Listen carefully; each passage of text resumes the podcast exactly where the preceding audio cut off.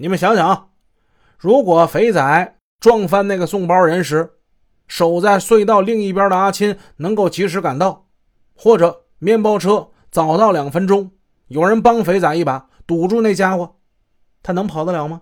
嗯，此时咱们现在应该在这数钱呢。是啊，你说当时要是有人拦一下，他肯定是跑不了的呀。肥仔没有擒住送钱人，心中本来就有些忐忑不安。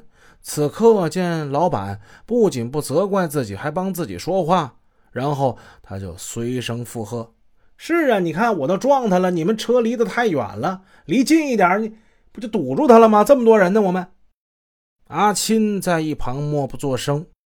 说实话，他对叶成坚的训斥不太服气，但是此人城府颇深。他知道不能在这时候顶撞大哥，所以一声不吭。那天开白色面包车的是长毛，长毛呢，可就没有阿钦那种心机了。不是啊，老大，那那我们要是车跟得太近了，他容易被他发现呐。啊，那是发现就不好了。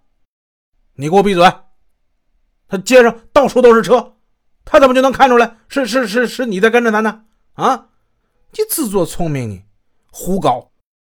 叶成坚万没想到自己在训小弟的时候，这小弟还有敢跟他顶嘴的。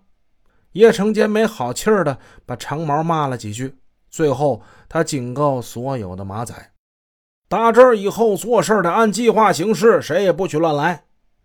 叶成坚其实挺担心这次抢劫失败会影响士气。眼看着这春节就到了，本来是想抢他一大笔，大家过个肥年。既然天不助我，那干脆提前放假吧。他给手下的马仔们提前放了假，让他们全都回家，回去吧，散散心。过完了年，时间来到一九九九年三月中旬，叶成坚把他手下的马仔全都召集回澳门了。准备开始新一轮的疯狂抢劫。各位听友可以想一想啊，其实大家要明白，就是叶成坚现在这么做，他就属于犯了大忌了。他太贪心了，太黑了。以他以往的表现，应该看得出叶成坚是一个有智慧的人。但是人一旦陷入这个贪婪的这个局之中呢，他就很难自拔。在相同的地段。相同的时间，类似的手法，他已经过于频繁的如此作案了。